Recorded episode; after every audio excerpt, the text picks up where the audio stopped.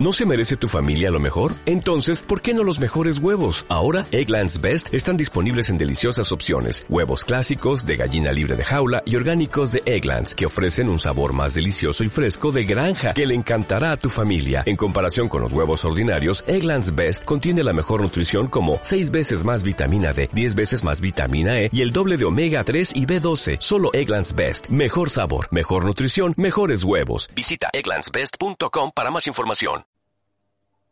Thank you.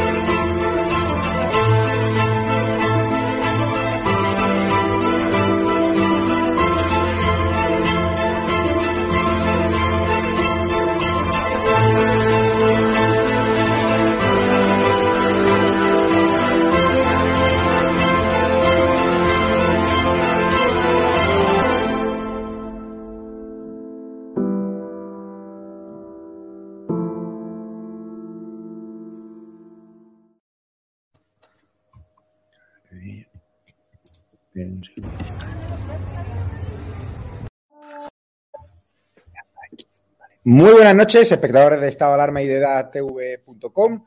Hoy uno de esos días que, hay que estar eh, presente, sin duda hay que hacer un esfuerzo. Me he venido antes de, Santander, donde hemos estado en el universo del Revilleta que tanto le gusta a Raúl, pues para despedir como se merece a, Raúl, un murciano encabronado que empezó su andadura en estado de alarma en EDATV hace ya unos cuantos meses, que ha estado inconfundible, incorregible puntual a su hora en cada lunes, miércoles y viernes, incluso para los suscriptores premium los jueves. Y la verdad que con mucha pena, con mucha tristeza, muchos de vosotros me habéis llamado, me habéis escrito, Raúl, o sea, retenerlo y ofrecerle más dinero, que o sea, y lo que no ha entendido la gente no, no, es una cuestión de dinero, es una cuestión de que la gente tiene derecho a entrar, a salir, a explorar nuevas vías, a explorar nuevas vías personales y todo el de respeto a la libertad, que Raúl siempre ha dicho aquí lo que le da la gana, ha sido la persona pues, más valorada económicamente en la función de nuestras, eh, de nuestras necesidades y en función de nuestras circunstancias, que, tenemos duro, como bien sabe Raúl, y que él mismo está padeciendo. O sea, hoy hemos ido a Santander en el día, hemos vuelto en el día, en coche, o sea, porque al final los transportes están como están en el avión, y la verdad que para mí ha sido un honor que haya estado Raúl, como digo, siempre dando caña, siempre atizando a izquierdas y derechas y dando datos eh, contrastados que muchos periodistas, pues cuando lo incluí dentro de la parrilla, periodistas que no son de estado de alarma, sino de fuera, me decían, ¿y cómo tienes a un tío ahí de, de Murcia y tal igual? Digo, hombre, porque hace más trabajo que todos ustedes juntos. El tío se lee los BOEs, se lee los portales de, eh, de, transparencia, se lee la prensa regional, está muy apegado al terreno, es buena gente, siempre lo que ha negociado conmigo o lo que ha, dicho que era A ha sido A, es decir, nunca ha habido dobleces y la verdad que en sentido ha sido, vamos, eh, una experiencia brutal, o sea, se va con la puerta abierta, hay colaboradores que se van dando un portazo y hay colaboradores que se van como un señor, que es el caso de Raúl. Eh, ya lo tenemos aquí, que hoy es su último día y como, eh, como ha titulado en el vídeo, porque siempre lo titula él, gracias, hasta luego y aquí está su casa para lo que necesite, eh, el apoyo que necesite, porque la vida es muy larga, como quien dice, y estoy seguro nos volveremos a encontrar y además le seguiremos invitando cuando hagamos bolos en teatro cuando hagamos cualquier historia y obviamente pues cubriendo todo lo que él, todo lo que él necesite. ¿Qué tal, Raúl? ¿Cómo estás? Bien, bien. Pues eh, no es que me vaya a ningún sitio, porque hay mucha gente que tiene una preocupación muy grande. Yo nunca he pedido nada, no hemos tenido nunca un problema por un euro. Nada. La gente, no todo el mundo se mueve por dinero y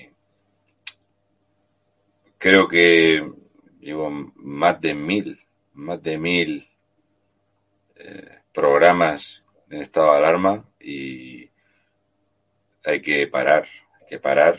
Eh, en, el, en, los últimos 19 meses he estado tres días sin, sin hacer programa, tres mm. días seguidos. Entonces, es complicado.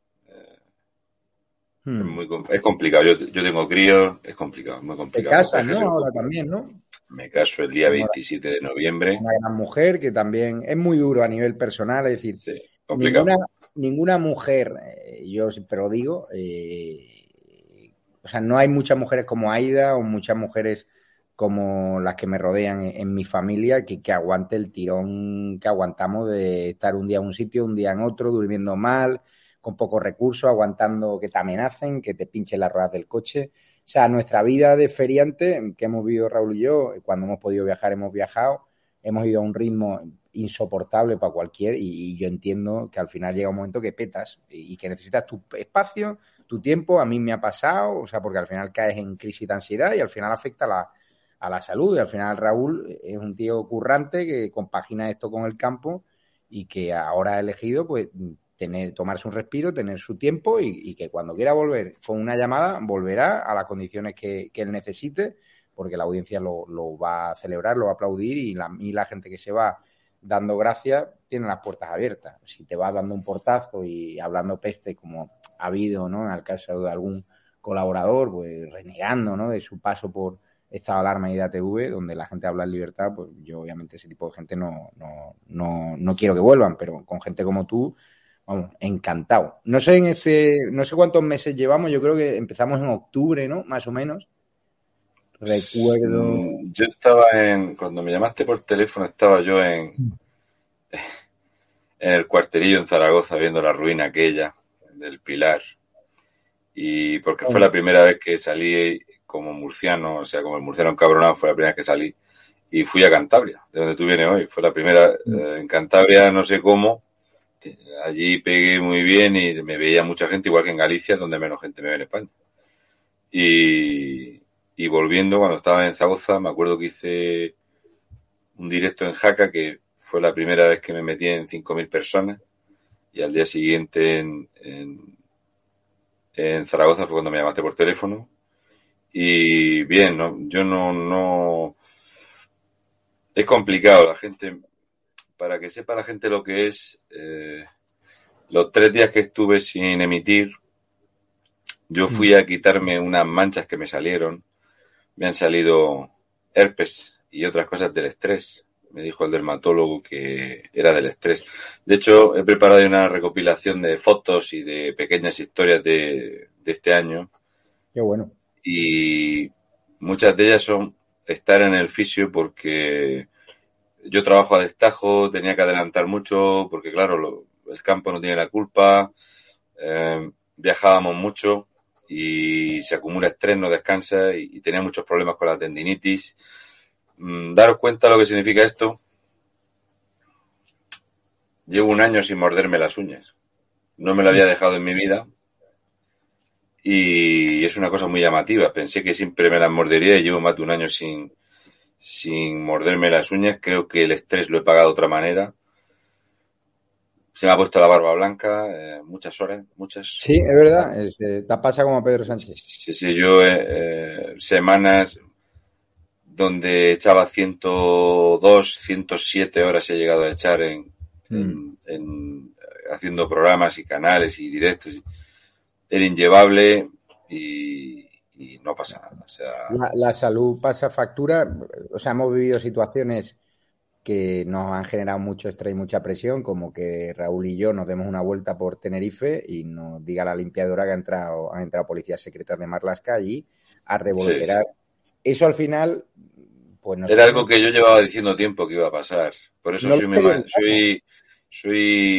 soy muy maniático para viajar porque me preocupa mucho que me la líen. Luego eh, llegó un, tuve un tiempo que tenía que estar buscando de aparcar el coche por ahí escondido porque me, lo- me rompían los retrovisores, me pinchaban las ruedas.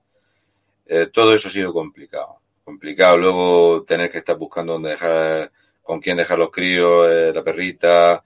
Eh, una, una mañana que salíamos para que teníamos que embarcar y me acuerdo que se cambiaron los billetes y me llamó Javier, eh, oye, que tenemos que salir a otra hora y, y yo le dije, madre mía, Javier, se me ha puesto la perra mala, eh, yo salí del campo, rompí el coche con las prisas, Hmm. En fin, la gente no ve la parte de atrás del frigo, como yo digo. Los frigos por delante son una cosa y por detrás son más feos. Entonces, sí, eh, tengo cajones llenos de libretas llenas, papeles, muchas, muchas horas, muchas, muchas. tienes que editar un libro, Raúl, con esta, con tu Sí, me la, me han dicho más de una vez lo de escribir un libro.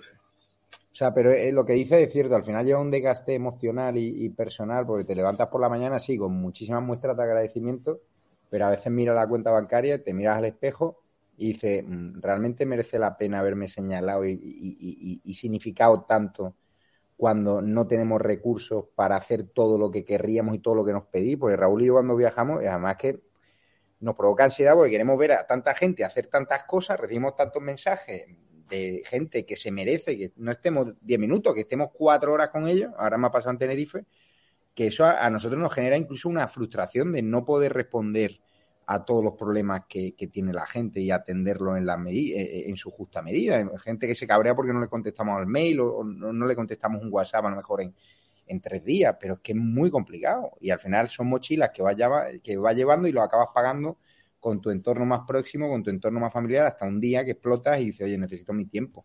Y es normal.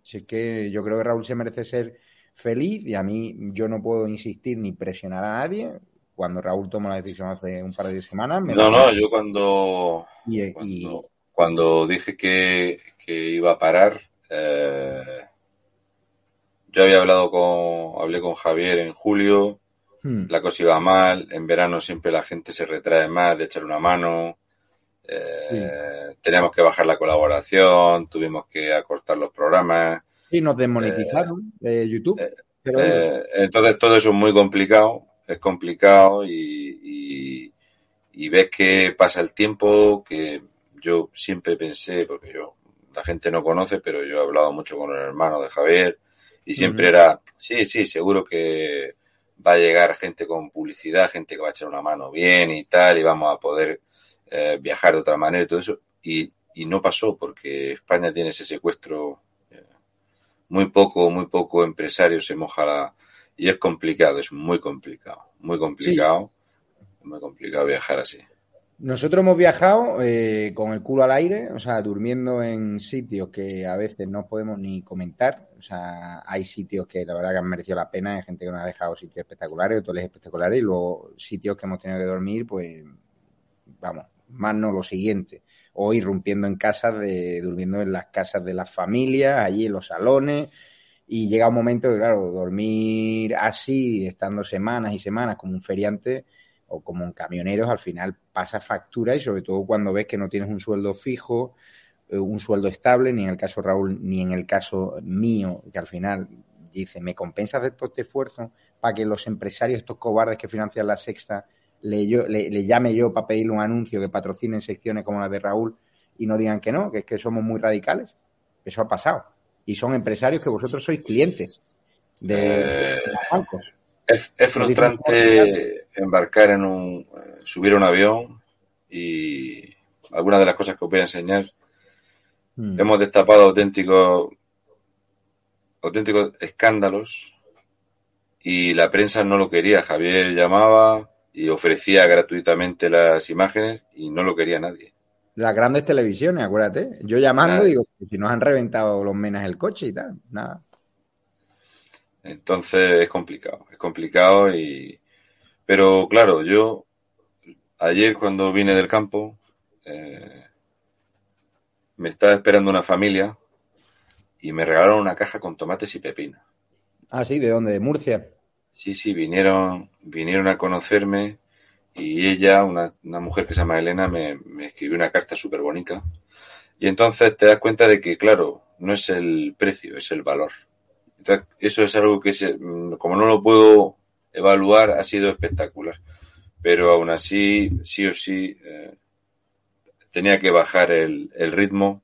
Luego, mm. los críos, cosas, eh, no se puede llevar. Es que es diferente. Yo siempre digo, la gente que no tiene críos, pues tírale. Pero así yo sí creo que le he dado ocho vueltas a España en, en 18 meses. Es complicado, no, yo, si estuviese casado y con niños ya me habrían retirado la custodia y me habría divorciado. Y verdad, no los habría visto. Si tengo un perro y, casi no lo puedo ni, cuidar. O sea, y es así. Pero bueno, Raúl al final, a todos los que estáis preguntando, en el momento que quiera volver, en el momento que pase por cualquier problema económico, nosotros desde este canal vamos a ayudar. Vamos, cualquier problema, o sea, vamos a seguir apoyando su causa. Si hace vídeos interesantes, pues seguiremos hablando de ello. Es decir, esto no es un apagón informativo de se va Raúl, ¿no? Se seguirá haciendo cosas, otro ritmo, y yo encantado. Claro, esto. él en esta batalla, el otro día, fíjate, Alvise después de estar meses sin, sin hablar, porque está hasta arriba el tío, yo también, y no habíamos coincidido, pues tuvimos una conversación de dos horas donde hablamos un poco de todo y, al final, pues se sentía un poco como tú y como yo, pues, solos en una travesía por el desierto, haciendo la guerra por, por su cuenta, con muy poquitos recursos. Y le dije, tío, hay que hacer piña, tú por tu lado, yo por el mío, el murciano, con gente, cada uno que tenga sus historias, pero luego, al momento clave de movilizaciones, hay que estar todos juntos. Sí, eso, hay, que, sumar. Yo, Alvise, eh, hubo un momento, yo recuerdo que tuvimos unos meses que fueron tremendos. Alvise, me acuerdo que lo estuvieron siguiendo. Mm. Eh, a mí fue cuando me destrozaron el coche. Aquí no se podía hablar de nada, siempre cerrados. Eh, yo hoy me han cerrado Facebook para no variar y sola y no he puesto nada. Y es complicado, es muy complicado. es complicado muy complicado y la gente no sabe esto lo que conlleva, no sabe cómo son los viajes. Eh, echamos un viaje a Canarias hmm. que teníamos muchísima, muchísima agenda. Por ejemplo, en Melilla, una mañana cuando nos levantamos, a las 8 empezamos y habíamos quedado como con 14 personas ese día, que ya sabías tú que iba a ser un día complicado. Y, y me acuerdo que estando en Canarias y íbamos por allí, había problemas con la tienda de estado de alarma, entonces Javier iba todo el rato con el teléfono y un estrés, y ir a un sitio y, para el otro, y cada uno tiene su problemática y la gente no entiende que tú tienes un problema para llevar una empresa adelante y cuando vas a un sitio la gente está esperando que le presten mucha atención o, cada uno te quiere contar su temática y es imposible. Luego la gente no entiende que eh, yo es algo que he intentado explicar muchas veces cuando, cuando he ido por ahí a hacer entrevistas, que a lo mejor esa persona es muy interesante lo que te va a contar, pero a lo mejor la problemática que tiene un señor de una siderería de Gijón no le mm. interesa a casi nadie. Luego hay que darle un formato medianamente televisivo, porque como sea una cosa un poco larga, la gente se te aburre. Y, y es todo muy complicado, es muy complicado. Y luego, siempre que si se escucha mal, que si se ve regulinchi, vas por ahí con un teléfono móvil, corriendo, en lugares sin cobertura. Vas como, vamos. Como, 10 horas sin beber agua. ¿no? Y, que no, y, que no hemos jugado al tipo. O sea, acuérdate la cara de impotencia de ese cámara al cual llamo yo, oye, acompáñanos, que no es el problema. Lo llamamos a un centro de menas tranquilamente. ¿Y quién le iba a decir a ese cámara que le van a reventar el coche, que casi la atropella? pues, tenemos el culo pelado. Pero allí, en esa emboscada, podrían haber acabado con nuestras carreras, ¿eh? Porque si a nosotros nos da por devolver la violencia que recibimos de los menas, estamos procesados, condenados y, estigmatizados de por vida. ¿eh? Todavía, está coleando, todavía está coleando aquello. ¿Sí? Sí, yo me he ofrecido para ir de testigo, sí. A mí no me ha llegado citación judicial ni nada, ¿no? ¿Qué va, qué va? Que el gobierno de Melilla se cagó encima, pero está intentando meterle mano a, un guardia jurado y yo lo que quiero es que saquen las cámaras del recinto, que mira cómo nos las sacan, para que se vea lo que pasó allí, cómo nos echaron a esta gente encima. Pero bueno, son pequeñas batallas que están a ello, toda esa gente con la que hemos tratado y tal, yo intento echar una mano como sea, porque es que la gente no tiene memoria de las cosas que pasan. No, no, y, ya te digo, el mérito que tiene Raúl y toda la gente que está en, esta batalla cultural, desde el youtuber que tiene 10.000 seguidores hasta el que tiene 500.000 y que da la batalla todos los días, es muy meritorio porque YouTube cada día paga menos. A nosotros ha estado Ahora nos han devuelto la demonetización del canal 2, que hemos estado cinco meses recurriendo. No sé si te la devolvieron a ti, Raúl, la del. No, pues recibimos el mensaje hace tres días que nos devolvía la demonetización, pero en cambio nos ha hecho un shadow banning que tenemos cada día menos audiencia en YouTube. Yo no, no, no puedo. No puedo reclamar la monetización. Nosotros tampoco, pero llegó un mail. O sea, y, o sea no, no teníamos vía. Llegó eh, eh, por Twitter, empezamos a darle la brasa a YouTube y, dijeron, bueno, te vamos a contestar. Y a través de Twitter, eh, en un tweet público, pues parece ser que nos han contestado, nos han mandado un mail. Pero bueno, es que nos están escondiendo. Fíjate, este programa, en teoría, tu despedida de estado de alarma, lo están viendo 1.600 personas, más luego las personas que hay en EDATV, en la, en la plataforma de datv.com. Esto no hay quien se lo crea. Raúl cada vez que va por la calle o cada vez que me pasa a mí, hoy por Santander, cada cinco metros está parando una persona. Eso no son 1.600 personas en directo en YouTube, son muchas más. No sé si esto. Esto es así, yo lo tengo ya claro y, bueno, es la plataforma de ellos y, es lo que tiene, ¿no? Pero que se hace lo que se puede, creo que se ha hecho muy bien, se han hecho cosas que están muy bien. Mm. Creo que eh, por si la gente no lo sabe, a mí cuando me llama Javier en julio y me dice la situación que hay, mm. lo segundo que me dice es que ni mucho menos es por mi rendimiento, que yo tengo un rendimiento muy bueno, que tengo un nivel muy bueno y que los programas que hemos hecho aquí siempre han tenido muchísima, muchísima temática y muchas horas de preparación. O sea, el problema es que la gente no se anima a echar una mano y es complicado, es, muy ah, complicado. A nosotros nos cortan los ingresos en YouTube y nos quedamos a, cero, o sea, de monetización a cero. Entonces ahí se llama Raúl y dice, oye, vamos a bajar un, poco porque no podemos. O sea, lo hicimos con todos los colaboradores, Raúl siendo el más valorado económicamente y, todo el mundo ajustamos el cinturón. O sea, YouTube nos ha tenido a cero euros durante cinco o seis meses, inviable. Pero en ningún momento ha habido una, Raúl ha pedido más, menos, él ha estado siempre contento, todo lo que siempre se pactó, se ha llegado siempre a un acuerdo y, hay otros casos que sí es por dinero, que te dicen, oye, pues yo sigo por esta razón, pero si me pagan más, menos, y ahí pueden negociar. Pero en el caso Raúl lo tenía tan claro que, que necesita un tiempo, un stand-by en su vida y, hay que respetarlo. Y, es normal, como a mí en Telecinco cuando me llaman cada verano y me dicen, oye, pues no está entrando publicidad y que en vez de pagarte esto, pues te vamos a pagar menos.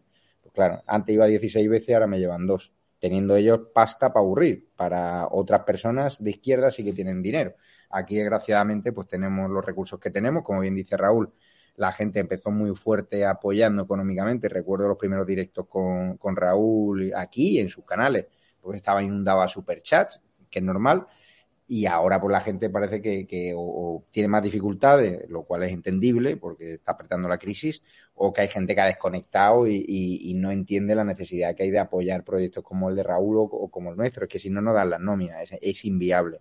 A nosotros nos hacen informes fiscales desde Hacienda, demandas para que nos ahoguen en, en abogados, agencias de protección de datos, o sea, nos tienen en trámites burocráticos todo el día para asfixiarnos económicamente, multas, impuestos y llega un momento que dices tú, si fuese de izquierda sería millonario o me sale más rentable volver al mundo o, ponerme a planchar camisetas en Zara. De verdad, a mí yo ganaría más dinero. Está muy complicado, muy complicado. A mí los trimestres me matan. O sea, yo tengo que estar trabajando en el campo para pagar. Es complicado, muy complicado. Sí, o sea, yo eh, cuando empecé a sacarme la ropa del campo y tal, me decía mi churri, qué, pereza de verte otra vez por ahí lleno de arañazos. Digo, sí, hija, sí. No ha habido una radio, ni ha habido nadie que me, que me ofrezca nada, por lo tanto, eh, estaba claro que eh, a mí me gusta trabajar en el campo y no es problema, pero lo siento, pero es, es, inviable y, y y contra viento y marea, con la censura, con todo, con los cierres, pues aquí hemos seguido, pues hemos tenido que inventarnos terminología propia y tal, eh, dando palos, mezclándonos con humor. Se ha hecho lo que se ha podido, ha estado bien, creo que ha habido programas muy buenos, muy graciosos, otros muy interesantes. Ha habido un poco de todo. No sé, a mí me pasa, por ejemplo, con, Sánchez Dragó, que, tiene una colaboración, obviamente valoramos económicamente su, su trabajo y, y sus vídeos dan generan cero euros porque YouTube no nos pagaba. Pero claro, el hombre está pasando también una situación muy complicada. O sea, un tipo de, la altura de Drago, su valentía le hace que ningún empresario le apoye, que ningún medio de comunicación le contrate. O sea, un tipo como Sánchez Drago, a Raúl le ha pasado tres cuartos de lo mismo. O sea, ¿cuántas veces hemos pedido ayuda a Raúl, a empresarios, patrocinadores? No hemos reunido con empresarios y tal igual. Y siempre, bueno, te han dejado, que es de agradecer, pues a lo mejor puesto tu coche, o, o, un hotel, o un hostal. Se agradece, o te invitan a comer pero luego hay que pagar la educación de los chavales, la ropa, o sea, o hay una contraprestación dineraria o, este canal se verá obligado a cerrar también dentro cuando toque, porque al final yo estoy tirando contra Venta y Marea, como está tirando Raúl, pero llega un momento que si yo peto, como ha petado Raúl, es complicado, porque yo no conozco a nadie que vaya a tirar de una empresa de lunes a domingo, como estoy haciendo yo, 24-7. Hoy a las 6 de la mañana he salido en coche a Santander, Feria del Ganado en Torre la Vega, Santander ciudad y luego vuelta en el día en coche para que el trayecto no te cueste los 300 euros que vale el avión y de vuelta y te, te cueste 100 euros en gasolina. Esa ha sido eh, la realidad de Raúl y mía, de mirando siempre el céntimo, lo que era más barato, eh, el avión que salía más temprano para poder ahorrar, y eso es una paliza. Al final, coger aviones 6 de la mañana, estar en el aeropuerto 4 de la mañana, Raúl la paliza, el Monster, tal. Llega un momento que petas. Hay que vivirlo, de verdad. ¿eh? O sea, yo seguro que si os venís con Raúl y conmigo a dos viajes seguidos, dos semanas consecutivas, muchos de vosotros, y que nos conocéis, eh, os quedáis por el camino. ¿eh? O sea, de verdad. ¿eh? hay mucha gente que me, que me, ha visto por ahí de viaje y, y ya, han aprendido cómo funciona la cosa. ¿Cómo se hace? No, no, es que. Y luego que, que Raúl, como digo, eh, él puede decir aquí lo que le da la gana, se ha cagado muchas veces en, en, amigos míos que incluso me han llamado y me han dicho, joder, murciano, tal y cual. Y Raúl sabe a quién me, me refiero. Me pasa con Raúl lo mismo que con Centeno, que me, han pedido su cabeza en varias ocasiones desde Génova, que te llaman, tal, joder, este tío, tal. Y, y, yo lo he dejado ahí. O sea, él, mientras sea desde el respeto y sin insultar, puede hacer lo que, lo que quiera y puede cagarse los muertos que quiera. Y este canal, yo no me escondo. Yo siempre he dicho que para echar a Sánchez mm, no hace falta solo un partido, es inviable con la ley DON, desgraciadamente. Ojalá con Vox pudiese ser, pero necesitamos más partidos. Muchos de vosotros criticáis, ¿no? Es que se retransmiten actos del PP. Yo también estoy cabreado con que esté pactando la renovación de los órganos constitucionales. Estoy muy cabreado que Pablo Casado se metiese con, con Abascal. Pero desgraciadamente, para echar a Sánchez, yo podría mentir y decir que solo, solo con Vox es posible. No es posible solo con Vox. Don Santiago Abascal Conde en el Viva 21 dijo que si Casado no sabía sumar, no dijo que vaya a gobernar solo. Y no pasa nada, yo peco de ser realista. Yo soy sí. algo que no se puede ser, que es muy franco. Yo soy muy franco para hablar. Hay mucha gente que unas veces se disgustaba, otras veces se sorprendía. hay que tener una opinión propia, si no eres un veleta. Y la política nacional está muy complicada y, y, hay que saber sumar. Es importante saber sumar. Claro, pero fíjate cómo está ahora la política. Está el PP reivindicando lo, del, lo de la inconstitucionalidad del segundo estado de alarma cuando le dieron balón de oxígeno a, a Sánchez. Para mí, si es que el problema que tienen es, tienen un lastre muy grande porque es acojonante que hayan cambiado a, a la gente del Tribunal de Cuentas cargo puesto del PSOE. Yo no sé, no sé por qué hacen esas cosas. No puedo justificar esas cosas que hacen. No, yo no entiendo esos apoyos del Partido Popular cuando debería de estar eh, intentando echarlos en vez de negociar estos cargos que parece que están preparando para cuando ellos lleguen, porque yo creo que si el Tribunal de Cuentas tiene 12 requerimientos solamente este año para el, para el gobierno y el Partido eh, Popular les da un cambio de cargo, creo que, se, que, la está cagando de plano. No sé, no sé por qué hacen eso. Está es muy complicado. Es sordo. Yo, si este canal va a ser del PP, me ahorro colaborar económicamente. Si este canal fuese del PP, Raúl hubiese durado dos telediarios, Roberto Centeno. O, o hubiera cambiado de forma de hablar y hubiera ganado mucha pasta. Todo depende. Sí, hay gente que se cambia, pero este canal no es ni del PP ni de ningún partido. Este canal es de la libertad. Y este canal lo que quiere es echar a Pedro Sánchez. Y si ahí hace falta UPN, hace falta algún canario, hace falta eh, partidos grandes, hay que darles cobertura. Y eh, en este canal todo el mundo dice lo que les sale de los cojones. Pero claro, es, es muy importante no, no, engañar a la gente. Hay youtubers, Raúl, que, que, que, que engañan a la gente diciendo, no, eh, Vox, Vox, va a sacar mayoría absoluta, es posible. Y llega la gente a las elecciones y 52 escaños. Que es que con la ley DON esta, eh... Rajoy no quiso cambiar, no quiso cambiar, Rajoy, el miserable este, pues está claro que es inviable. Hay un, hay un, un hay grupos de, de mensajería instantánea donde hay mucho creador de contenidos que si la gente lo supiera, créeme que iban a fliparlo. Aquí hay mucha gente que se mueve por el dinero, sí. que hacen un papel en YouTube, que es todo mentira y le funciona muy bien. Y así no se puede ir por la vida. Entonces, hay mucha gente muy engañada y hay mucha gente que engaña y, creo que esto ha llegado a un momento en donde hay gente que da la cara o que intenta hacer algo y otra gente que está aquí para, eh, como dijo uno, voy a llenarme el bolsillo. Lo dijo él públicamente. Yo ahora voy a llenarme el bolsillo. Y la gente no le ha pasado factura, aunque saben que se dedica a eso y es uno de los youtubers así más grandes que hay. Y lo llevan a muchos sitios y este tío lo dijo bien claro. De batalla cultural nada, él toca cuatro palos feministas y a criticar a otros y ahí está ganando un pastizal brutal. Pues nada, pues para adelante yo. ¿Quién es el tipo este? Es muy famoso, es famosito. Roma Gallardo, pues sí. Gente muy guapa, muy elegante. Ah. Van a ganar mucha pasta, pues que ganen mucha pasta. Lo veo muy bien. Yo prefiero salir a la calle y que me regalen tomates. Me parece muy grande. Yo igual. Había comentarios aquí que hablan sobre la mayoría absoluta de Vox. Decir que Vox va a sacar mayoría absoluta no es engañar a la gente, es tener fe. Si puedes tener fe. Pero con la ley en la mano. No, es, no ser realista. Es no ser realista. Eso es como si yo te digo que mi perra va a vivir 25 años. Es mentira. Ojalá, pero no va a ser. Dice Jenny, a ver, Negro, tú sabes como nosotros el PP va a pactar con el PSOE todo lo que le conviene. Por eso no entiendo tu defensa al PP. Que yo no defiendo al PP, que yo lo defiendo a, cada, a todo aquel partido que quiera echar a Sánchez. Si el PP quiere pactar con Sánchez en las próximas elecciones, a tomar por saco el PP. Si el PP pacta en Andalucía con el PSOE, a tomar por saco. Ese va a ser el, momento de inflexión. Ahí vamos a ver el problema. Claro. Mira, me dice Berto, ¿estás a favor de derogar la ley Progress? Por supuesto, no. creo que estáis viendo mi canal. O sea, aquí eh, cada colaborador que entra en mi canal, Cristina Seguí, los decido yo. O sea, y si obviamente está Cristina Seguí o está Roberto Centeno o está Raúl, es porque estoy en contra de todas esas leyes progres y, apoyo a gente que da la batalla cultural. Si no, no está, hay una línea editorial en el canal que está clara. Si no, no estarían aquí. Es que son cosas que no, que no, no lo entiendo. Son cosas que pasan. Y el bueno, vamos a darle repaso que si no me da tiempo a enseñar esto a la gente. Vale, vale y que vea la gente un poco cómo ha sido todo este tiempo.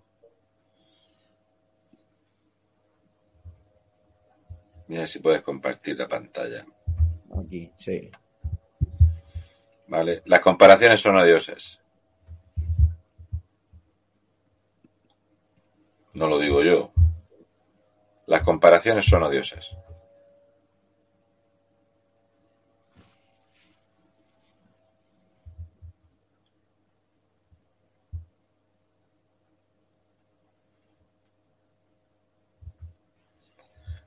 Ojo al que hace el amago de saltar. Las comparaciones son odiosas.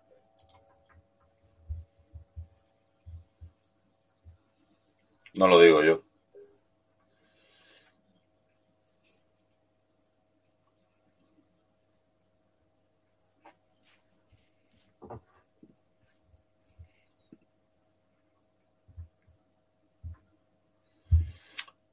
Es así.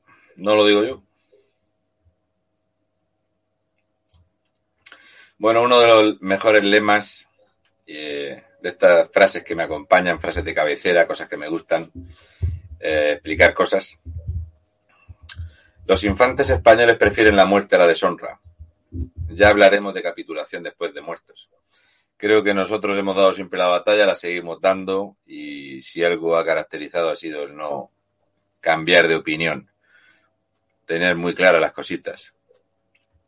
Yo hace algún tiempo me fui a pasearme por Cataluña cuando eh, apedrearon a la Guardia Civil y no sé cómo empezó la cosa y a partir de ahí se me fue complicando todo un poco. Y empecé con un estudio de grabación espectacular, lo tengo aquí. Nunca olvido ni quién soy ni de dónde vengo nunca. Aquí tengo mi canal de grabación inicial, tal y como estaba con los mismos bolis que tenía. Luego ya eh, evolucionamos mucho y conseguí robarle el portátil a la churri. La churri me apuntaba las cositas y yo atendía a la gente. Espectacular. ¿Qué pasa? Que se calentaba el teléfono y se cortaba esto. No os preocupéis. Aún así dábamos más batalla cultural que el mundo. Bueno, tu primer vídeo fue eh, uno de los primeros en un coche, que fue el que me llegó a mí. Ah, sí, a ti te llegó el de cuando ah, dije dónde estaba Begoña, pero yo empecé a hacer, eh, el primer vídeo que se hizo mío público y que aquello fue un desastre fue hablando de Felipe González en la terraza del piso donde yo estaba. Y aquello se fue, bueno, eso lo vio muchísima gente cuando antes hacía los vídeos en, YouTube, en, Facebook, hasta que me cerraron el Facebook. Bueno, que ahora vuelvo a estar otra vez con el cerrado. Cosas que pasan. Siempre he tenido un sentido del humor ácido, amargo, cachondo. Eh, eh, doy muchos palos sin llegar a decir insultos muy directos ni muy profundos. Y, es lo que hay. Eh, es algo que siempre me ha gustado.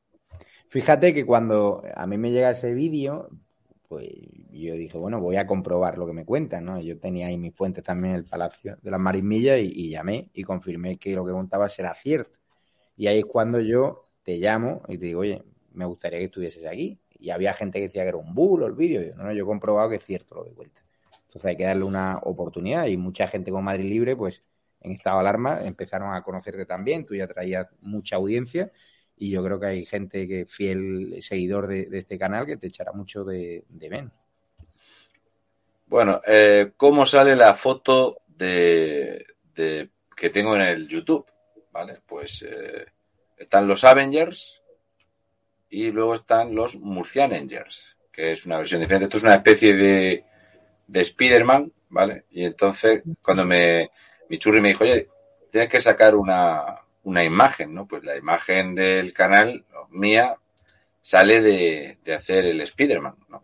Entonces, no se me veía bien, así que cogimos esta. Esta es la foto que veis vosotros.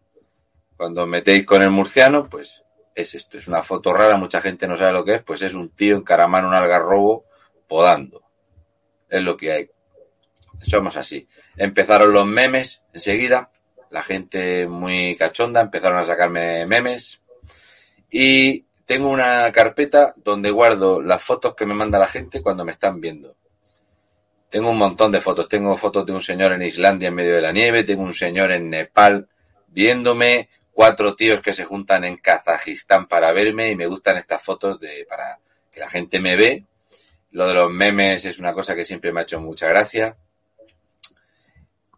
Al CIS de Tezanos, pues ya veis que la justicia no le busca las coquillas. La primera vez que fui a, un sitio como murciano fue a Cantabria y a mí me pareció súper chocante. Ese día era la final de la Champions. Sí. Pues estaba el restaurante lleno y el dueño del restaurante me conoció a tomar viento el fútbol, me puso una mesa allí, aquello fue un show, un show absoluto. Y yo dije, ostras, y me chocaba, me chocaba que la gente me conociese, porque claro, yo salía de aquí, este es el actor de doblaje. Yo estaba aquí haciendo estas cosas y, de repente salía en coche por ahí y la gente me reconocía. Eh, siempre he sido lo mismo. Este es mi padre. Eh, a él, él nunca ha entendido esto. No sabe muy bien qué es lo que hago. Le parece un poco raro, le preocupa mucho.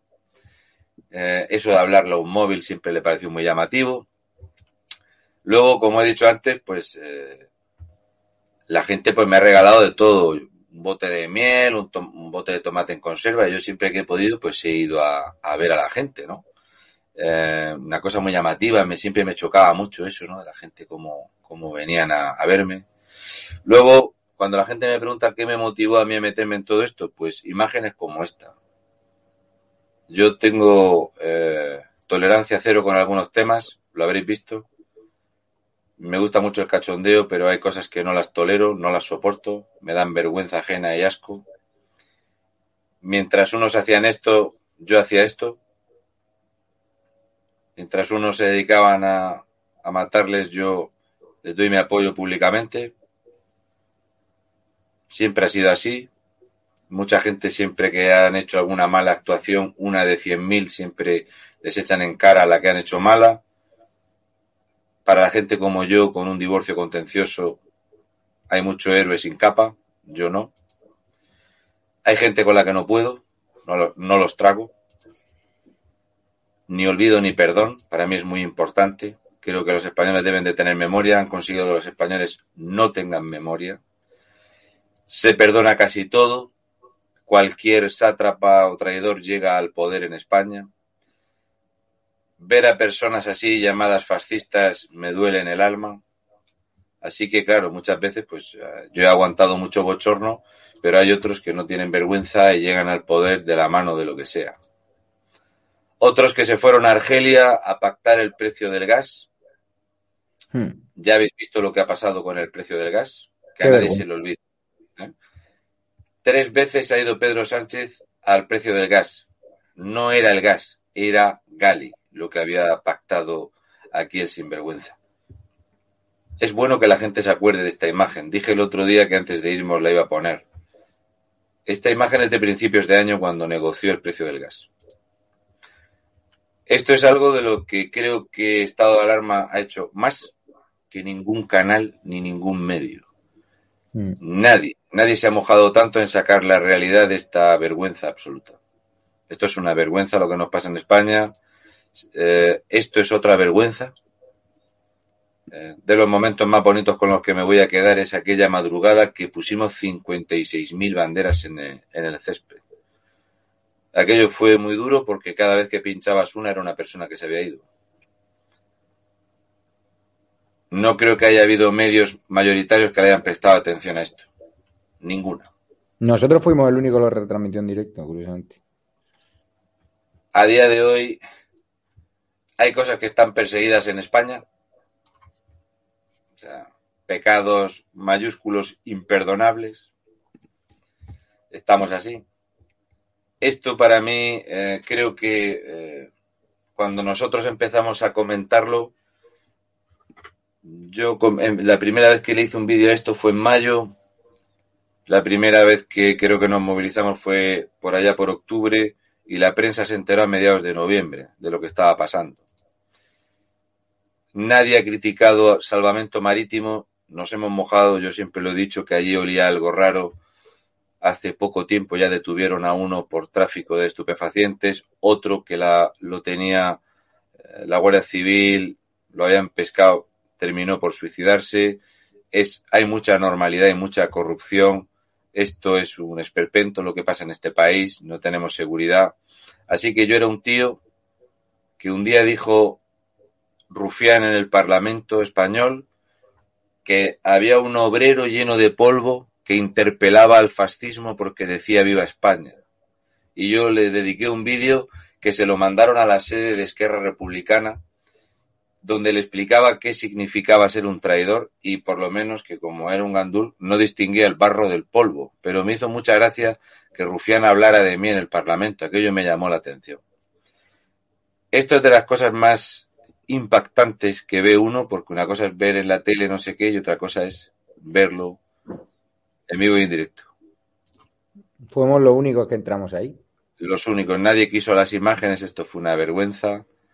Eh, todo aquello que dijimos que iba a pasar pasaba, el robo de los motores. Nos llamaron de todo. Eh, todo, racista y luego dos meses después va el expósito de la COPE a decir que ha descubierto América. sí, expósito fue allí, micrófono en mano, que no ve lo que estaba pasando. Empresarios que les ha costado la salud, gente mm. que sin conocernos te ha dado cama. Espectacular, Fernando hacer programas eh, de aquello que la gente no habla o no comenta. Parece que fue, Raúl, no sé si tienes esa sensación, hace tres años esto. sí, sí, la verdad es que sí. Sí, hace tiempo, sí. Yo con la cooperativa de plátanos. ¿eh? Esas señoras que, acuérdate, nos siguieron en directo y se vinieron desde la otra punta de, de Tenerife a saludarnos.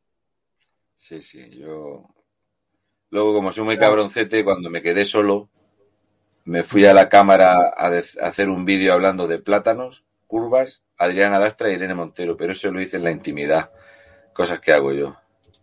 Bueno, y, ese Fran, el, conductor, sí, sí, sí. máquina. Esta señora, cuando yo volví al tiempo, volví al mismo sitio y la mujer decía, se acordaba de mí porque cuando fuimos la primera vez no sabía qué era y ni nada y, y le chocaba mucho lo que yo le preguntaba. La hostelería ha sido masacrada por esta gentuza del gobierno. Esto es el muelle de Arguineguín, un lugar espectacular, espectacular. La mujer, eh, eh, de esa gente que yo admiro muchísimo. Este vídeo, esto lo grabamos en directo, fue el momento donde me di cuenta de que la gente que le vota al Partido Socialista no tiene solución, y fue aquí. Esto que estáis viendo, es, se supone que yo me bajé del avión y en la maleta llevaba muchos cuchillos sucios y me dedicaba a meterlo en las embarcaciones. Tal cual.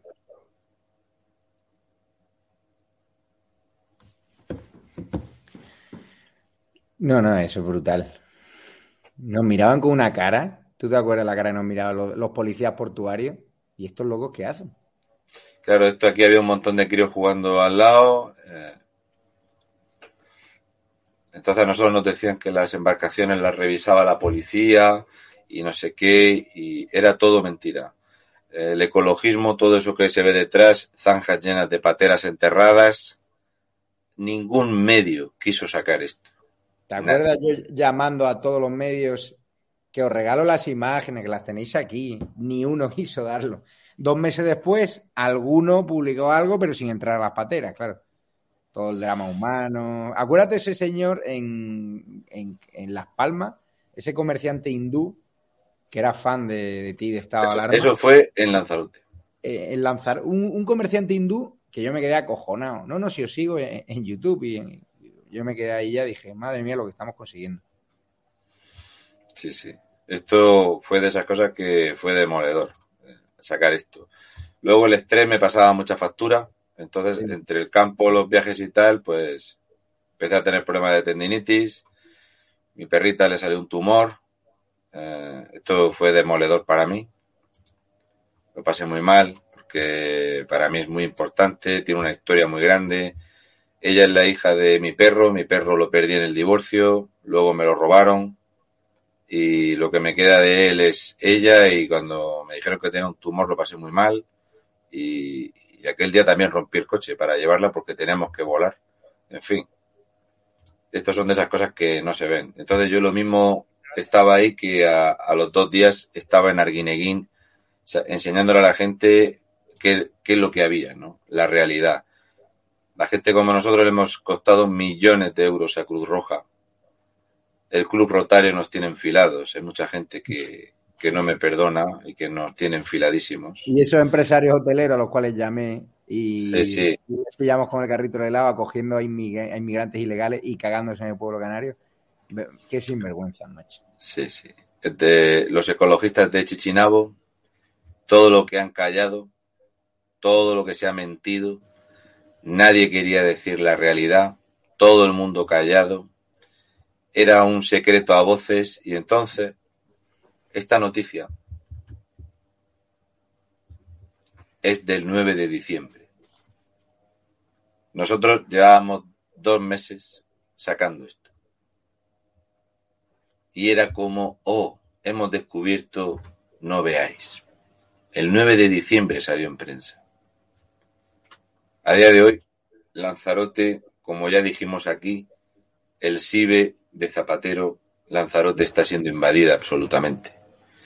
Creo que hemos acertado en muchas predicciones que hemos hecho. El único lugar donde hace meses que se habló del gas, a nadie le interesaba. Bueno, acuérdate, acuérdate el SIBE de Lanzarote, el radar de la inmigración ilegal. Lo contamos dos meses antes, nos lo contó un guardia civil en, estado de alarma, y dos meses después lo lleva al mundo a portada. Sí, que, el radar anti-inmigración estaba apagado. Lo contamos dos meses antes, además es con portada, o sea que no lo ocultamos, no lo contamos un directo dentro, sino que iba con la portada. Y el mundo, el periodista, tan tranquilo en portada, digo, están tomando el pelo. ¿Quién va a comprar un periódico? Pero que es así, la prensa generalista, la grande, eh, ha sido así. Cuando tú veías que toda la hostelería estaba cerrada y el único grupo de, de gente que había eran estos tíos recién llegados a España, súper bien vestidos, toda la ropa nueva, teléfonos súper guapos y dinero para gastar y los españoles encerrados, aquello te come la rabia. El otro día, Raúl, en Eda Night Show, en el programa del Toro TV y Movistar Plus, que puede venir eh, los domingos a las 11 de la noche cuando te apetezca contar algo, eh, volví a Tenerife la semana pasada al campamento Las Raíces, donde ha, se ha vivido, ha habido reyerta, ha habido de todo, y ahí siguen con iPhones, los inmigrantes. Siguen con sus teléfonos móviles inalterables, más tranquilos. ¿Estuviste allí? Sí, sí, semana pasada. ¿Subiste por la carretera paralela que hay por los eucaliptos? Una carretera pequeñita que se mete para arriba. No, fui a la puerta, vamos. Y ahí estaba. Lo tendrás, lo tendrás que haber dicho. Ahí es donde se hace todo el trapicheo y toda la mandanga está en esa calle de ahí. ¿Ah, ahí sí? puedes comprar chavales. eh, sí, sí, eso es un, un disparate. Sí, Muy agresivos. sí, sí, aquello está tremendo. Pues eh, ahí hacen todo el trapicheo. eh, un- hay unos eucaliptos antes de la carretera principal. Te metes para arriba y están todos ahí. Hay de todo ahí, de todo. Y ahí va. De todo es de todo, absolutamente. Sodoma y Gomorra. Me estoy acordando, no sé si lo meterás, eh, esos dos ancianos turistas belgas del Granada Park. Ah, no, no. He sacado unas cuantas cosas, eh, eh, así a, a tipo a tipo resumen y tal, para luego eh, terminar contestando a la gente un poquito. Yo seguía acumulando muchos problemas en los brazos, el estrés, el no parar, el- el campo. Esto es de eso que no habla la gente. Entonces, aquí te viene una señora que ella es extranjera, tiene años trabajados en España, toda la documentación, venga a pagar tasas y venga a pagar tasas y tal, y no la atendían. Y claro, ella venía a decir que porque esos que había enfrente en el hotel, ahí alojados, tenían de todo y ella no tenía derecho a nada llevando años trabajando en España. Eh, esta es la realidad y era muy chocante porque yo siempre digo esto de que todo aquel que haya venido a España a sumar, bienvenido sea. Y ella era un ejemplo. Y esta gente venía, nos buscaba para contárnoslo porque nadie les hace caso, nadie se acuerda de ellos. Si esta mujer es argentina, es argentina, muchos años trabajando aquí y estábamos ahí, el hotel que se ve a la, a la derecha amarillo estaba lleno de inmigrantes, aquello era un show, subían por el tejado, eh, recuerdo que Javier se acercó a la alambrada y uno saltó desde el primer Muy- a pedir tabaco y decía, decía Javier, este tío es Tarzán, macho. Yo decía, nos van a comer, estos tíos nos comen. Y luego salían con sus patinetes eléctricos de 400 euros a pasearse y la gente en la puerta. Y sin embargo, las manifestaciones, pues íbamos tres y el gato. Los En fin. vigilantes de seguridad amenazándonos, grabándonos. O sea, Si esto ha sido así.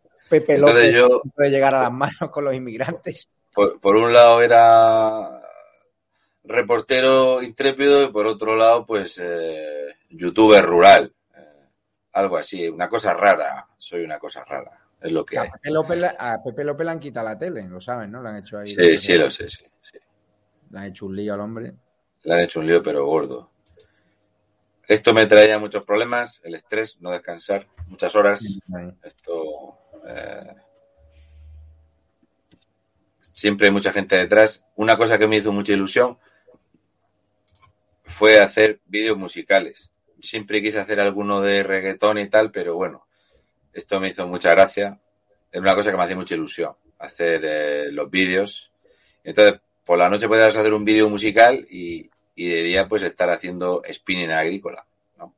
Entonces, esta parte lo saco porque ya sabéis que yo soy un actor contratado.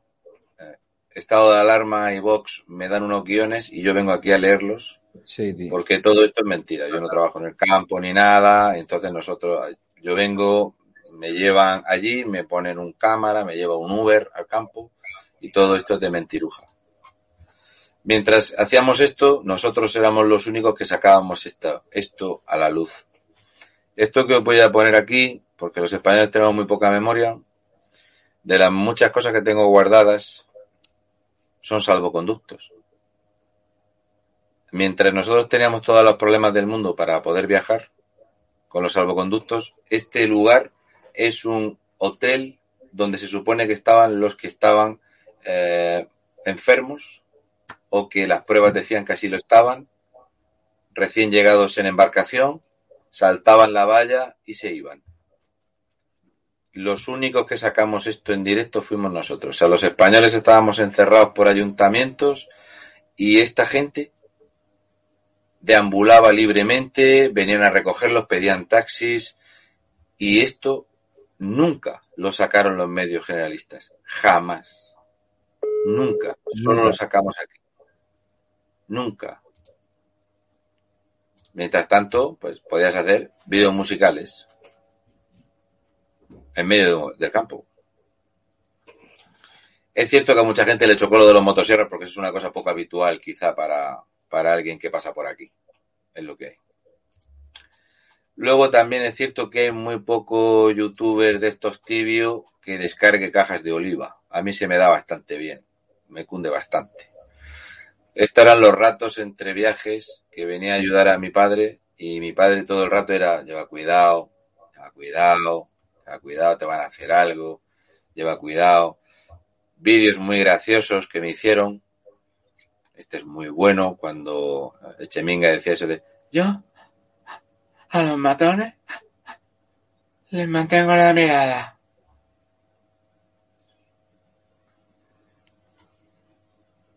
He conocido mucha gente. Nosotros salíamos de viaje, enseñábamos la realidad. España se llenaba de gente que no tenía para comer. Pero sin embargo, las manifestaciones no se llenaban de gente. Yo eh, era totalmente contrario a, sacar las colas estas porque me daba vergüenza ajena absolutamente.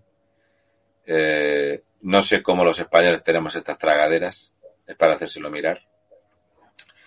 Por esta calle deambulamos, la primera manifestación que fui en Canarias, pasé por aquí, en Arguineguín, conocí a gente como Charo, aquello fue durísimo para mí. Charo es una señora que vino y se me acercó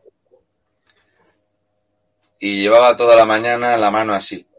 Y en esa mano llevaba un montón de monedas de euros sudadas, no sé, cinco o seis, y vino y me las dio para que me tomara algo. Toma, mi niño, que llevas todo el día aquí sin beber agua. Y yo decía, no, gracias, señora. Seguramente Charo tiene menos dinero que yo.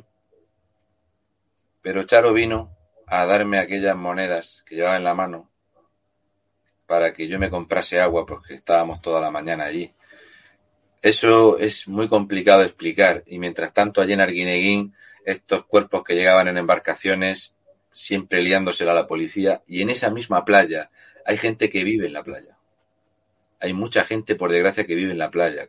Ahí en esa curva, Javier eh, le preguntó a una persona que tenía a uno, una mujer, estaba su hermano durmiendo en una furgoneta en la playa, y diez metros antes había unos de Podemos con unas pancartas diciéndonos fascistas, que todo, que, que ningún ser humano es ilegal y yo decía, pero ¿qué le pasa aquí a esta gente en Canarias? ¿Qué, qué pasa aquí? Esto es muy, es muy complicado de explicarlo.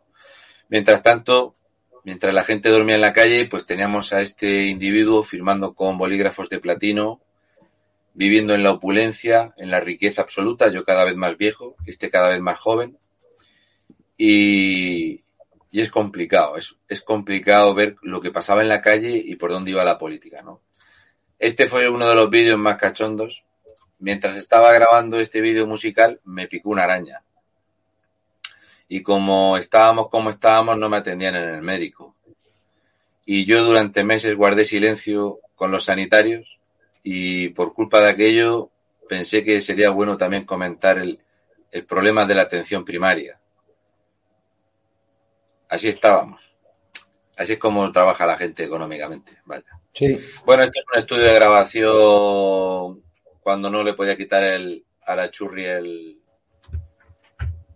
el portátil, ¿vale? Esto, claro, mucha gente no se lo creía. Si os dais cuenta, si amplío la imagen, vais a ver, aquí estoy yo y esa es mi churri echándome una foto para enseñar a la gente que no era broma, que yo hacía esto así. Tal que así, ¿vale? Con la tablet aquí ¿vale? Y aquí, pues, eh, hablando del déficit, eh, de la deuda, y con esto, con esto podíamos congregar o que lo vieran miles de personas. O sea que hace más el que quiere que el que puede para informar. De hecho, para tener suficiente altura, pues le metí una caja debajo, a veces una caja de cartón. En fin, esto era así. A veces la información sale de algo así. La gente me mandaba fotos de dónde estaban para verme, que yo decía, estos cabrones que me ven tienen mejor estudio que yo para grabar. Pero bueno. Aquí estaba el día que me llamó Javier. Eh, sí. Este es el día que me llamó Javier. Aquí, en el cuartelillo. Estaba aquí, que fue cuando me llamó Javier. Que la segunda vez que llamó Javier, lo cogió él el teléfono. ¿Quién eres? Y fue este. Un crack. Esto es la parte que hace que siga donde estoy. Y esto era lo que me quitaba el sueño por las noches. Eh, siempre tenía pánico de, que la gente, de todos esos mensajes que me llegaban, no leerlos. Y, fue por, por ella. Esta señora había tenido un grave accidente de tráfico y en uno de esos mensajes y correos que llegan estaba la historia esta. Y eso me quitaba el sueño. Yo había veces que ponía a mi churri, a mi hija, a mi hijo a leer mensajes y a contestar porque no quería dejar a nadie tirado. No era lo de no dejar a nadie atrás era más cosa mía que no cosa de este gobierno de mierda. Y estas son de esas cosas que tengo muy guardaditas, las tengo como recuerdo porque no sé lo que valen. Es muy complicado. Luego, al mismo tiempo que nosotros hacíamos batalla cultural, había gente que no le hacía falta. Este señor de aquí es un fenómeno absoluto. Este señor pagaron desde la ferretería dos autobuses para ir a, apoyar a los catalanes cuando el golpe de Estado y yo fui a verlo a él y era algo así como que a él le parecía que yo era un fenómeno y a mí me parecía que él era un fenómeno. Le estuvieron extorsionando los, los golpistas, los independentistas, la vida imposible y la reacción de la gente fue apoyarlo más. O sea, le compraba gente de toda España. Y tengo un chaleco que me lo dieron cosido y lo tengo guardado, nunca me lo he puesto, que me lo regaló este señor. De esas cosas que tengo, muchas cosas guardadas.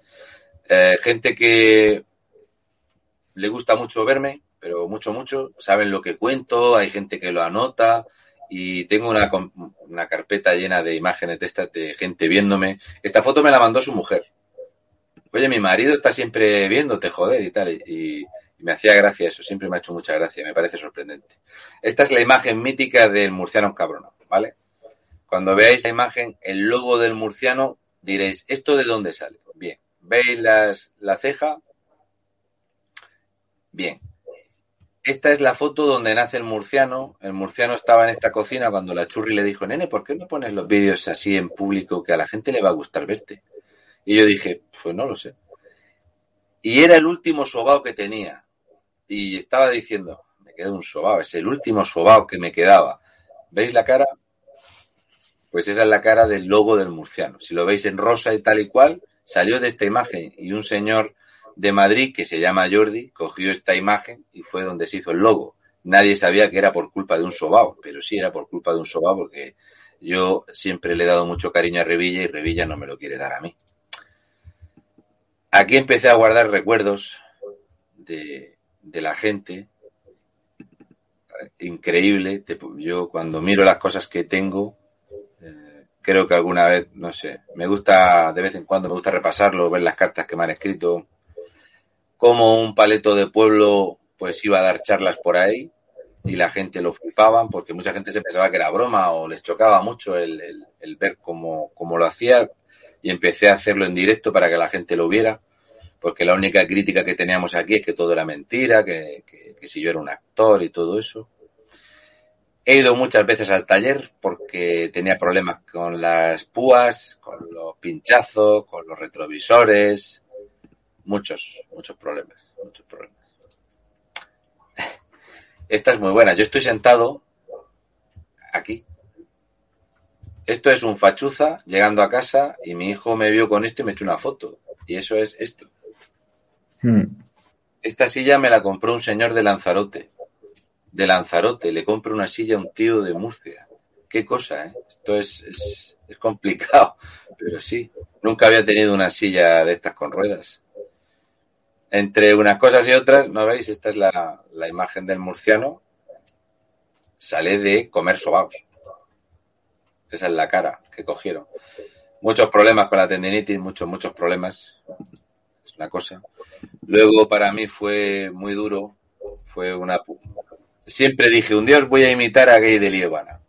Este fue el último informe que escribió Gay de Liébana y lo tengo guardado de recuerdo. Yo lo admiraba muchísimo, me parece un, señor que nunca tuvo el lugar que debió de tener en España, Gay de Liébana. Y sin embargo, la gente conoce menos a Gay de Liébana que a Rufián. Entonces, somos un, un país que tiene un problema muy serio en este aspecto. Y nunca lo imité públicamente y cuando el hombre se fue, decidí que no lo iba a imitar más y no lo hago porque yo lo imito muy, muy bien la voz la hago muy clavada, pero nunca la haré. Esto son de esas cosas que ha vivido el murciano en estos meses. Ese soy yo. Uno más. Eh, la gente me ha invitado para todo. Para mí lo grande de, España es la gente invisible. Esto es el murciano trabajando como murciano, que es mucho conducir, mucho, y beber yogur líquido conduciendo. Ocho horas seguidas, siete horas seguidas de coche para ir a los sitios porque no había dinero para viajar. Y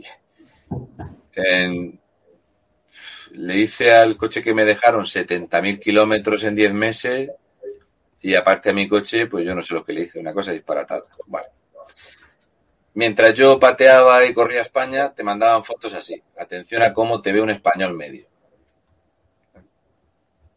Esta foto me gusta porque digo, este briega menos que yo para los vídeos. Pero me hacen gracia estas fotos, tengo muchas de estas.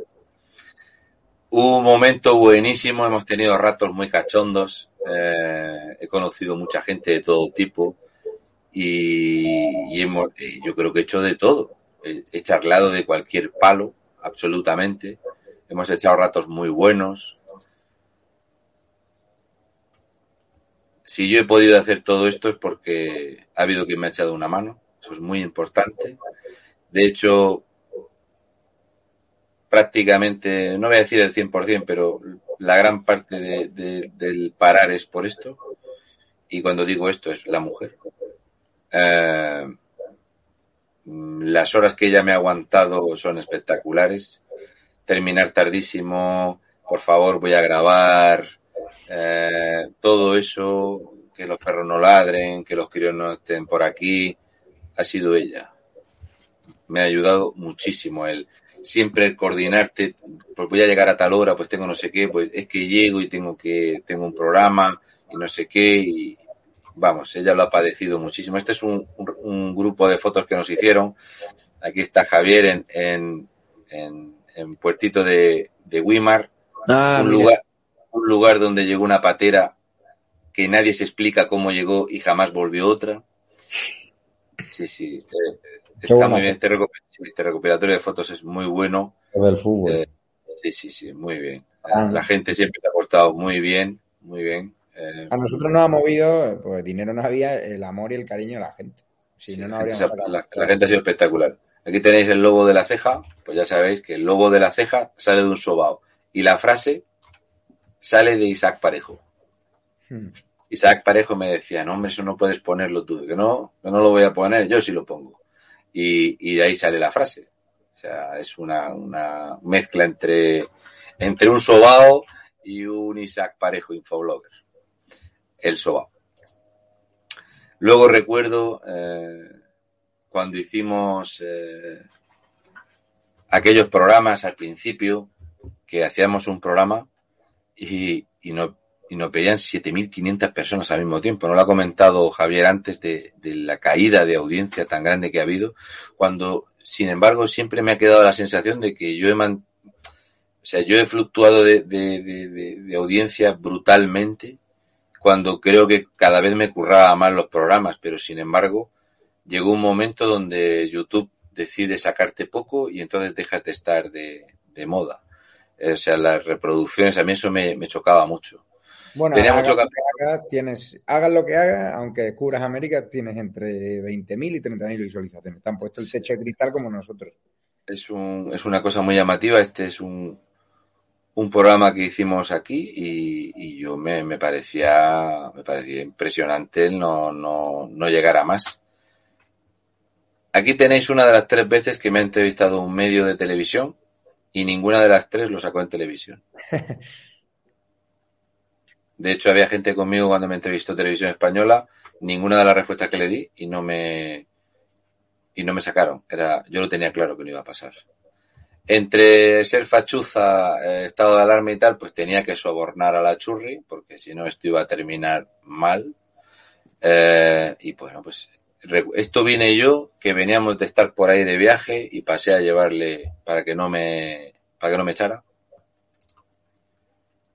La gente me ve en cualquier lugar, en cualquier sitio, cosa que es espectacular. Esto es eh, hablando de, de los problemas que hay en el ejido con el tráfico de... que, por cierto, ahora ha salido un juicio en Murcia también de matrimonios de mentira de estos concertados y, en ese momento estaba yo hablando de eso en, en el ejido. Estuve en el ejido hace poco, el alcalde ha hecho una buena receta para echar la ocupación de allí. Muy interesante. Quitar la cédula de habitabilidad a la, a los pisos ocupas. Entonces, el momento que. elegidos son tres partes. Hay una parte normal, una parte que es un desastre y otra parte que es ilegal. Está así. Esto, cuando yo hablo de la gente, el que no quiera saber o que quiera entender qué es para mí la España por la que yo peleo, es esto. Estábamos trabajando un día de esos que pues saltábamos los 40 grados. Y y vino una familia y se trajeron una mesa plegable, compraron refrescos y embutido y nos invitaron a almorzar. El, el hombre, este señor, me, me conocía. Aquello fue para mí espectacular. A mí me hacía mucha gracia porque yo estaba trabajando y, vinieron y cogieron así y se sentaron enfrente porque se pensaban que era broma. Entonces me miraban y dicen, no, no, si es él, sí. Pero como tanta gente decía que era mentira, que era un actor, no se lo creían y luego nos trajeron el almuerzo. Aquello fue espectacular. De hecho, yo le, yo le dije, no, no, no me gusta la cerveza y tal, yo bebo Coca-Cola cero. Al día siguiente vino y me trajo seis botes de Coca-Cola cero. Es muy grande, la gente es, la caña. Soy un maldito machista, el típico fascista de la ultraderecha. Eh, a veces tienes que elegir entre ciertas cosas. El que no entienda por qué aflojo aquí, eh, es porque no sabe lo que es esto. Los últimos 18 meses a mi hija prácticamente pues, la veo a cuenta gotas. Llevaba por lo menos por lo menos seis meses sin cenar con mi hija y, y, el otro día por mi cumpleaños vine. Esta foto es en un sitio muy especial. Esto es Galicia. Esto es muy cerca de la fábrica de Feiraco de la leche. Y como somos tontos y de Murcia, vimos unas vacas y nos paramos a echarles una foto. Y la frase esa de detrás de un gran hombre hay una gran mujer, en mi caso es al revés. Yo, si estoy dando la cara es porque tenía delante una persona que fue la que me puso aquí, la que dijo que era bueno que yo hablase públicamente, siempre ha dicho que está muy orgullosa de mí. Me ha aguantado carros y carretas y esta foto es en Pontevedra, solos en la calle, estaba todo el mundo encerrado, y, yo por ahí con los salvoconductos con la churri. Y entonces creo que se lo debo, es, es correcto ir terminando, aflojar y tengo que recuperar algo de tiempo y, y de hacer de pareja y de padre. Y todo eso no se puede pagar con dinero. La gente quizá no lo entienda, pero es muy complicado llevar tres vidas al mismo tiempo, es muy complicado. Sí, Así es, por cierto, eh, he estado en Santander, te voy a poner un vídeo a ver qué sientes. Vamos a enseñárselo a la audiencia. En el puerto.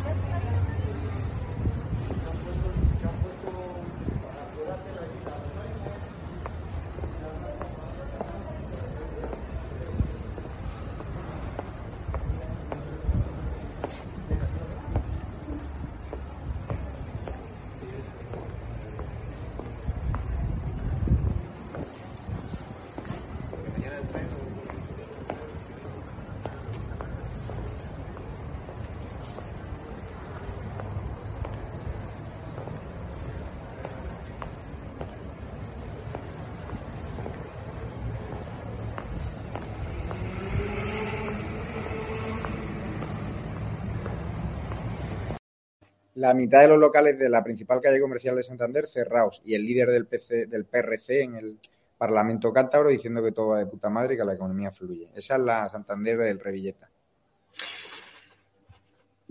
La Santander es una ciudad que tiene muchos problemas.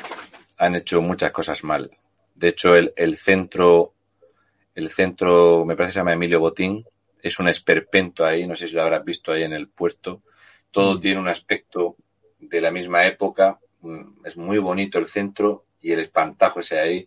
Luego el tema de, de las eh, mareas en el muelle están haciendo un desastre. Es una lástima, es una ciudad muy bonita, muy bonita, han destrozado la hostelería, han espantado a los turistas. Eh, de hecho, allí donde, por donde tú has visto, para acceder a los parkings es una calamidad y son carísimos. Sí que no hay parkings.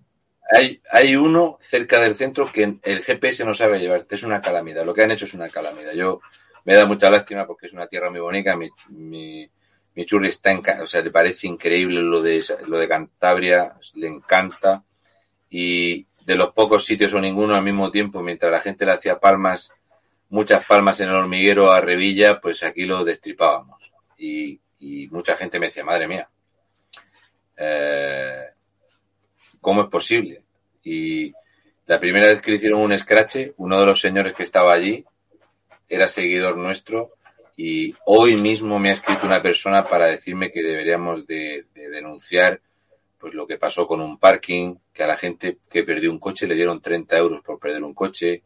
En fin, para mí es Cantabria tiene un serio problema de corrupción, de esa corrupción menor que la gente lo tolera bien redes clientelares, mucha publicidad institucional del montañés. O sea, a mí los hosteleros con los que he estado hoy, los ganaderos, cuando he llegado ahí con la cámara, en la Feria del Ganado Torre La Vega, prácticamente me han mirado como si fuese un ovni. No habían visto una cámara ahí en su vida. Aquí no viene nadie a preguntar y me han contado la problemática de que el ganado, el precio sigue inalterable y en cambio sube el precio del pienso, el precio de la logística, del transporte, de la luz, con lo cual no ganan un duro ahora mismo al precio que está la comida, el combustible, la electricidad, es una ruina, una ruina absoluta. Y, y el tema del lobo va a dar muchos problemas. Sí, el lobo. El lobo va a dar mucho, que Revilla muchos problemas. Que lo iba a matar él personalmente y ahora no lleva anchoas, pero lobos a Moncloa no lleva. Sí, sí. Eh, es una calamidad. De hecho, algo de lo que no se habla es que en, en Cantabria hay más de 100 incendios que no se suelen denunciar. Son secretos que la gente no las cuenta. Cantabria es de esos sitios invisibles, como le pasa a La Rioja, como le pasa a Navarra, son sitios de los que no se habla. Y aquí hemos, creo que hemos hablado de, yo creo no haberme dejado ningún lugar de España para ser un murciano encabronado, no he hecho nunca eh, incidencia en Murcia más que en otro sitio, ni mucho menos. Y, y creo que de los pocos sitios donde se ha, bueno, en ningún lugar se le dio un repaso tan grande a ella como se le ha dado aquí y a otra mucha gente, como hemos hecho aquí. Por cierto, Illa, que me cuenta que ha organizado ahí el, el Partido Regionalista Cántabro una jornada con Fernando Simón, Illa y el consejero de Sanidad Cántabro, que se han gastado una pasta de fondos públicos para blanquear la, la gestión del gobierno en la pandemia. E, es, son, de verdad, ¿eh? el domingo vamos a dedicarle en Eda Night Show, en el Toro TV y Movistar Plus, un desmontando a Revilla, que pues, es vergonzoso. Te voy a dar un consejo si me lo coges. Sí. La mayor corrupción de Cantabria ese sistema cántabro de salud. Mm. Busca información de mucho material sanitario almacenado que no se estrena, que se compra, porque hay mucha mamandurria y eso sigue ahí parado. O sea, lo del sistema cántabro de salud, eso ha sido una vergüenza, no lo, lo siguiente. Eso ya sino sin meternos en su fábrica de pladur que, que la compra borracho perdido por la mañana, por la tarde paga más de lo que había ofrecido por la mañana, luego vienen las máquinas aquí, no las ponen a funcionar y al final eso se lo queda una empresa extranjera y a los españoles nos ha costado 100 millones de euros un fracaso. Lo de Revilla es una... Me dicen que Revilla ya está más para allá que para acá y que al final controla el partido su portavoz en el Parlamento cántabro, su hombre... Marcano. Sí, es el hombre que controla todo. Y Revilla al final es un, un monigote al cual le tiene El hijo de Marcano es el alcalde de, de Torrelavega. Ahí no se pierde un duro. Se lo queda todo todo se lo queda el PSOE y el PRC. Todo. Estaba allí con un hostelero que estábamos jodidos, muy, muy cansado. Votante de Vox. Y el domingo publicamos el reportaje, que, es terrible. Bueno, estábamos haciendo una entrevista allí en un barrio progre y, uno ha, salido llamándome nazi y ha salido corriendo. Digo, coño, dímelo a la cara. ¿no? Te he dicho nazi, ¿por qué no ¿Y por qué no se ha parado a explicarte que se desmontan las celulosas para montarlas en Hungría o que se han desmontado empresas en Cantabria que se están montando la Bosch eh, de Cantabria pagada con dinero público se está montando en México con dinero español. O ese no tiene ni zorra idea de lo que está diciendo. A lo mejor no, ¿verdad? Ya imagino. Pero bueno. No, no tienen ni zorra idea de lo que hay.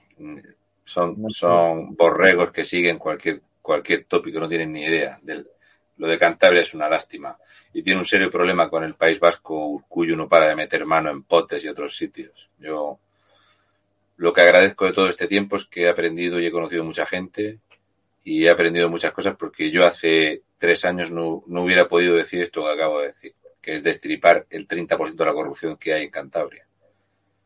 Y es gracias a mucha gente que ayuda o que te comenta.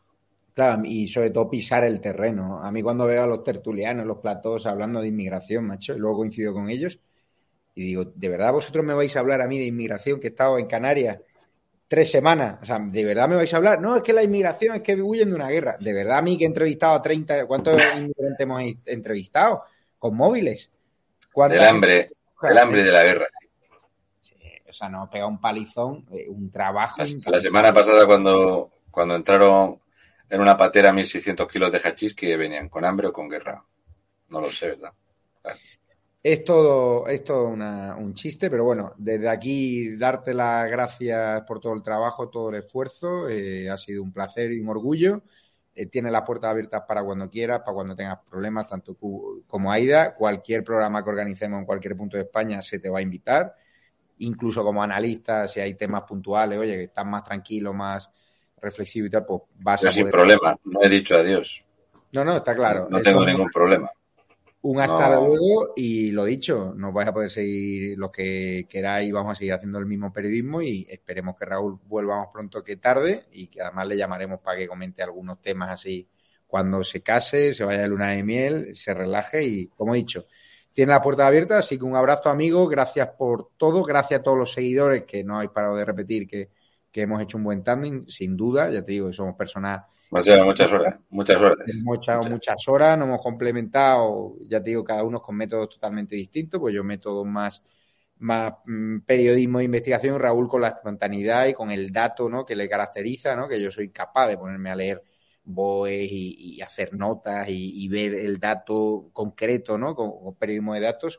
Y la verdad que, ha sido un trabajo también cuando se ha sumado a Santos y otros conocidos youtubers y hemos dado un repaso, ¿no? A esos periodistas que van de, grandes periodistas y, no salen en su puta vida de una tertulia o de una alfombra roja. Nosotros no somos así.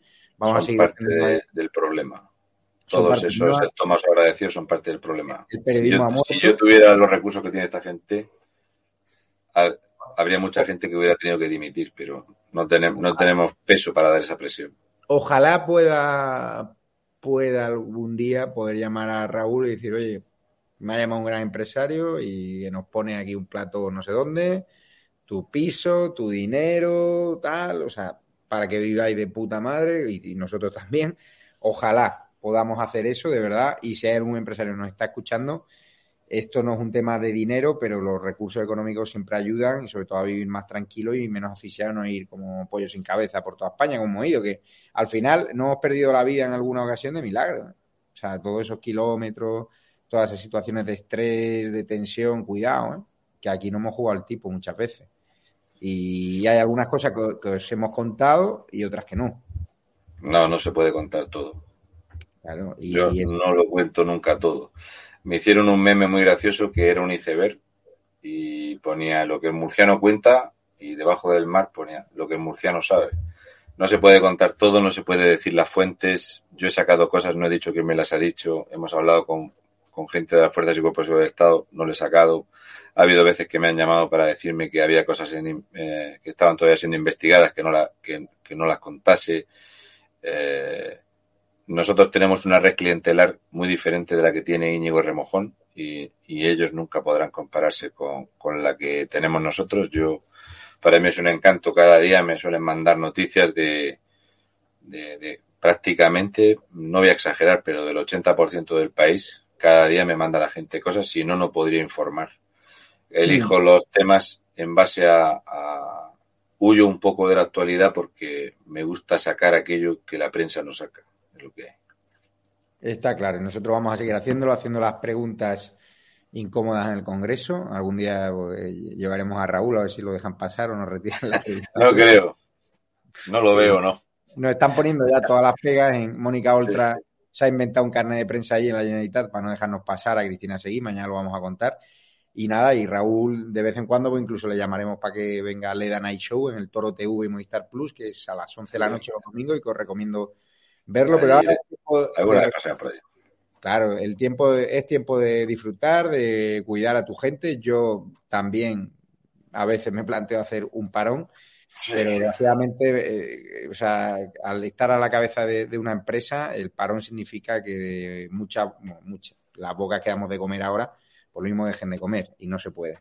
Y yo a veces envidio, ¿no? A, a youtubers que están en solitario, que tienen, pues eso, eh, la única, él y su familia, pero montar una empresa en este país, los impuestos que se pagan, ya Raúl está freído por autónomo, imagínate la empresa con todos los problemas que, generan, que pierden más tiempo en trámites burocráticos que en viajar, que es lo que me apetecía. A mí mucha gente me decía, oye, ¿ya no viajas con Raúl? Digo, si es que no me da la vida. Si es que de lunes a domingo estoy metido en trámites, en historias. Nosotros, dejamos de viajar hace 10 meses y era incompatible. Es, incompatible. Es, eh, no te da la vida. No te da la vida. Es, muy complicado. Dice María T. López, deseo y espero que recibáis vuestra recompensa por lo que habéis sufrido y peleado. La libertad tiene un precio, nos han sacado en muchos sitios, nos han señalado, nos han amenazado, pero también os digo que yo creo que vamos a ganar y que Raúl va a volver con fuerza y que ojalá haya empresarios valientes que sufraguen no solo la vuelta de Raúl, sino que Estado Alarma y EDATV.com pues sigan creciendo y con más fuerza que nunca y no dependamos de, determinados intereses espurios, ¿no? Que a veces se acercan empresarios de dudosa reputación, incluso intentar comprar tu medio de comunicación para influir a la línea editorial y que a lo mejor pues vire hacia determinados intereses que obviamente nosotros no vamos a caer ahí. Prefiero morirme de hambre que ser un, un vendido y entregarme a la izquierda a ser millonario. Eso es así. Pues Raúl, te dejo el, tu minuto de oro y... Nada, yo solamente despedirme, eh, darle las gracias a la gente. Es, eh, ya digo, no es el precio, es el valor. Hmm. Eh, experiencias que no tienen no, no se le puede poner precio, ha sido da para contar muchas cosas y, ha estado muy bien, ya digo. Eh, hoy está hablando con el realizador, con la gente, y yo ya digo que es eh, lo único que puedo hacer es dar las gracias, es encantadísimo. He tenido ratos muy buenos, ratos de estar muerto, fundido, cansado, estresado, no llegar a la hora, estar en medio de un monte sin cobertura y tenía que empezar el directo. Se ha hecho lo que se ha podido, espero que haya sido de buen nivel, de buen agrado, muchas horas para poder hacer programas para destripar sinvergüenzas y creo que lo más grande que podemos hacer es eh, unir gente y, y, que sepa la gente que se puede cambiar la situación. Se puede. Recordaros, bueno, que, que, los vídeos de Raúl que ha hecho en Estado de Alarma y, en EDATV van a seguir en edatv.com, pero podéis registrar, que no se van a borrar y tal, eso forma parte de la hemeroteca. Y lo dicho, estoy seguro que cuando se case y respire un poco, podremos hacer cosas puntuales. Incluso yo espero tener la empresa más encauzada, pasar todas las inspecciones que estamos sufriendo, Hacienda y compañía y tal y cual, y estar muy tranquilos para poder viajar y decirle a Raúl, oye, que montamos un bolo en Santander, ¿te vienes? y estoy seguro que Raúl irá allí. Eso me, eso me gusta a mí, lo de, dar charlas por ahí lo tomo yo bien. Sí, sí, eso, eso, eso es así. Por cierto, al Congreso irá también Carles Enrique a, preguntar. Dice aquí. Lo de, lo de la el, el, chat siempre es así. Bueno, me voy que es tarde. Gracias a todos. Nos vemos eh, por España y, vamos a pasar este trago como sea y lo antes posible. Así que nada. Pues gracias. Pepe, qué grande Pepe. Muy bien. Gracias, Pepe. Y gracias a todos los espectadores, a todos los fans de Raúl, que tenéis las puertas abiertas para quedaros, para salir, para lo que queráis. Esto es un programa y un canal que defiende la libertad y ojalá Raúl vuelva pronto. Seguiremos defendiendo su legado y trataremos que el sustituto, que estamos ahí valorando quién puede ser, le pediremos a Raúl también consejo, eh, esté a su altura y que os guste poco a poco. Pues. Que lo haga con ropa. Sí, sí, sí. Estoy pensando en Nacho Vidal, pero me ha pedido un caché demasiado alto. No, te va a pedir mucho. Además, él tiene, tiene otro tipo de micrófono, no sé yo. Pues nada, me acuesto que casi hago 24 horas despierto. Un abrazo fuerte y un beso a Ida y enhorabuena y gracias de verdad por todo este tiempo, por tu humildad, por tu trabajo, por tu esfuerzo, por tu tesón, por tus huevos y por haber cumplido a rajatabla todas las condiciones pactadas y haber estado lunes, miércoles y viernes con el desgaste que se suponía a tus 11 menos cuarto de la noche que eso es mucho decir, que otras estrellas del periodismo siempre se inventaban excusas y tal igual, y luego no aparecían. Eso es digno de, reconocer. Ojalá haya un gran empresario que, que nos dé la seguridad y la estabilidad que creo que nos merecemos. Así que un abrazo fuerte, os queremos y seguimos en edatv.com donde os podéis registrar y bajaros las apps. Un abrazo fuerte, cuidaros. Hasta luego.